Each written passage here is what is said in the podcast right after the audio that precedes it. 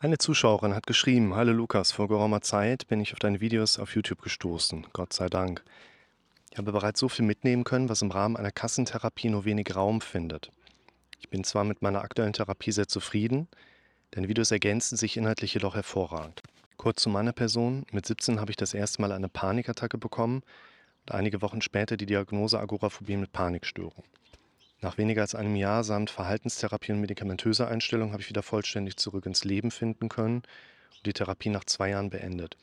Ganz kurz hier, die Diagnostik, das darf man immer noch mal kurz mit erwähnen und umreißen, ist immer eine zusammenfassende Beschreibung der Symptomlage und nicht eine Kenntlichmachung der Ursachen, die wir da bei diesen Aspekten immer mit drin haben. Das heißt, wenn wir hier sagen, da hat jemand eine Panikstörung, oder im darauf folgenden dann diagnostiziert äh, R40.01, Agoraphobie mit Panikneigung.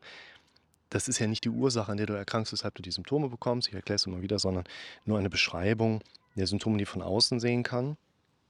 Es geht letztlich daher auch nicht darum, dass wir diese Diagnose als Krankheit heilen könnten, sondern wir verstehen, welche Symptome sind da und wie sollten wir dann jemandem dabei helfen. Gerade hier ein junger Mensch, da wird es wahrscheinlich Hintergründe bei der Herkunftsfamilie geben oder bei der grundsätzlichen Lebensgeschichte, was so ein Menschen auch einfach mitbringt.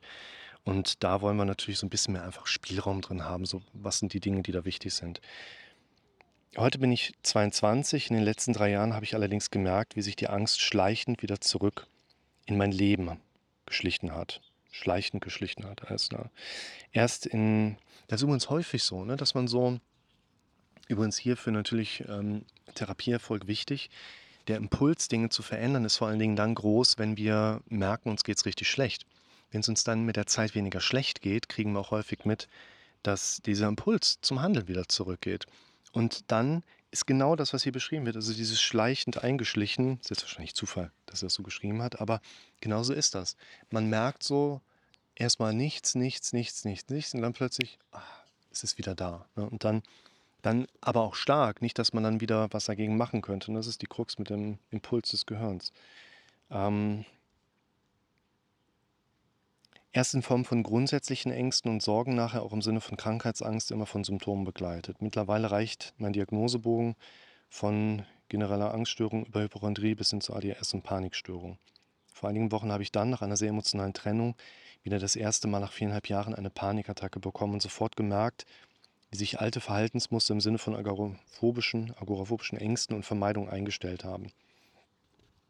Wir müssen natürlich bedenken, dass unser Gehirn nicht so viele Symptome kann und unser Gehirn diesen Automatismen dann gerne auch verlinkt, verbindet. Das heißt, da gibt es eine Verbindung, die lautet, dein Körper reagiert so, aber keine darüber hinausgehende wichtigere Veränderung, äh, Verbindung, aber wir Menschen erleben dann gerne den Gedanken, oh nein, jetzt kommt alles wieder hoch, jetzt habe ich voll den Rückschlag, jetzt kommt alles wieder.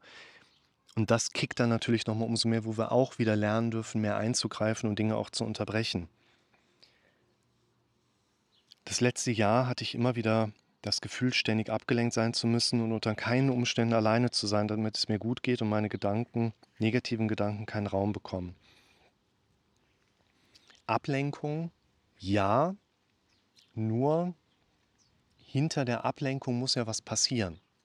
Das heißt, ich empfehle ja auch meinen Patientinnen und Patienten nicht, pass auf, du musst dich nur ablenken, sondern ich sage erstens, lenk dich ab und zwar auf Dinge hinzu, die für dich auch einen Mehrwert darstellen. Und wenn du abgelenkt bist, ist das ein Werkzeug, wo du durch das zum Beispiel jetzt Unterbrechen als Aufschreiben deiner Befürchtungsmuster dich wieder in einen Zustand bringst, innerhalb welchen du ja wieder auf deine Ziele hinarbeiten kannst. Und das eigentlich relevant in unserem Leben ist, dass wir auf unsere Ziele hinarbeiten und nicht, dass wir uns ablenken. Das heißt, wenn du dich die ganze Zeit ablenkst, du kommst aber nicht voran, dann liegt das daran, nicht, dass du dich nicht ausreichend abgelenkt hast, sondern dass du halt im Leben für ich möchte glücklicher und zufrieden mit und in meinem Leben werden, nicht ausreichend vorwärts gekommen bist, was für mich eben auch einer der Aspekte ist, im therapeutischen Zusammensein dann eben so auseinanderzuklamüsern. Nun mein Anliegen, ich würde mir super gerne ein Video zum Thema Alleinsein wünschen, also wie man dies als Stil erlernen kann, da mein Hirn immer noch so konditioniert ist, oder als still erlernen kann, da mein Hirn immer noch so konditioniert ist, in Gefahrensituationen alleine nicht klarzukommen und den negativen Gedanken, Befürchtungen und Ängsten nicht standhalten zu können. Mein Ziel ist es nämlich, für Sicherheit und Geborgenheit nicht weiter auf andere Menschen angewiesen zu sein, sondern selber Quelle von Sicherheit und Ruhe zu sein. Allerbeste Grüße und danke für deine Arbeit. Ich finde einerseits, liebe Nina, gibt es dieses Video schon oder diese Videos zu diesem Thema. Wir dürfen halt nur das Topic Alleinsein vielleicht ein bisschen ersetzen oder anpassen. Letztlich ist das Alleinsein, das wäre jetzt so mein erster Gedanke, damit mal zu arbeiten. Das Alleinsein ist eigentlich nur ein, ich nenne es mal gerade bewusst, wegen der Videos, die ich euch gleich verlinke, Raum. Unser Gehirn geht gerne hin und erlebt einen Raum. Jetzt könnte zum Beispiel es vor anderthalb Jahren passiert, stehe ich hier ein paar hundert Meter entfernt, mache ein Video an so einer Steinbruchzunge. Kamera gerade ganz neu und ich höre es hinter mir so klimpernd rauschen. Und ich habe impulsiv die Kamera in die Hand genommen, habe noch beim Greifen gemerkt, lass bloß laufen, damit du das auf Film hast. Hat alles geklappt, verlinke ich euch mal. Da habe ich ein Video zum Thema Schluckstörung und Atemnot gemacht. Und diese Situation, da geht mein Gehirn jetzt hin und würde abspeichern, diese Kombination an Sinneswahrnehmung ist ja quasi so eine Art, ne, ich im dreidimensionalen Raum, speichert mein Gehirn Raum zu ab und hat jetzt quasi den Effekt rausgezogen, weil ich Stresshormone ausgeschüttet habe, haben wir das Ganze überlebt. Und jedes Mal, weil sonst könnte ich ja nicht drüber nachdenken, jedes Mal, wenn ich jetzt einen ähnlichen Raum identifiziere, machen wir sofort Stresshormonausschüttung, weil unsere Vorfahren haben letztlich auch nur überlebt, weil diese Lernprozesse an genau diesen Schnittstellen stattgefunden hat, dass man nicht immer wieder neu über mögliche Gefahren nachdenken kann. Ihr schreibt oft, ich habe Angst in Situationen, in denen noch gar keine Gefahr besteht. Ist deine These, aber dein Kopf hat was anderes abgespeichert. Wir haben vor allem Angst. Wir haben nur keine Angst vor Dingen, weil wir noch nicht oft genug gelernt haben, es ist quasi okay und ungefährlich. Es hat, das Leben ist Gewöhnungssache, könnte man im Moment sagen. Und deshalb, das ist ein Raum, Alleinsein ist quasi ein Raum, über den du dann für dich auch mitbekommst, hey, mein Gehirn macht immer, wenn ich alleine bin, so ein bestimmtes Rambazamba. Das können wir kleinschrittig umtrainieren. Dafür verlinke ich euch Panik, ohne Auslöser, Angst ohne Auslöser, Angst ohne Auslöser, Ängste ohne Auslöser. Ich finde keine auslösenden Gedanken. Also das sind alles Dinge, in denen ihr ganz konkret arbeiten könnt und euch Perspektiven von mir einholen könnt, mit dieser Situation zu arbeiten. Und ich finde es zum Beispiel auch wichtig, dass ich kann ja erstmal nur aufgreifen, was jetzt die Nina mal da mit reingeschrieben hat und was natürlich meine Erfahrungswerte dazu sind. Mein Ziel ist es nämlich, für Sicherheit und Geborgenheit nicht weiter auf andere Menschen angewiesen zu sein, sogar als Quelle dieser Kriterien zu dienen. Ich erlebe hier erstmal so diese typischen Schwarz-Weiß-Muster, in denen unser Gehirn gerne gängt. Ich will nicht mehr auf andere Menschen angewiesen sein. Ich würde mal anderes Beispiel von mir mit reinnehmen zum Thema Vertrauen.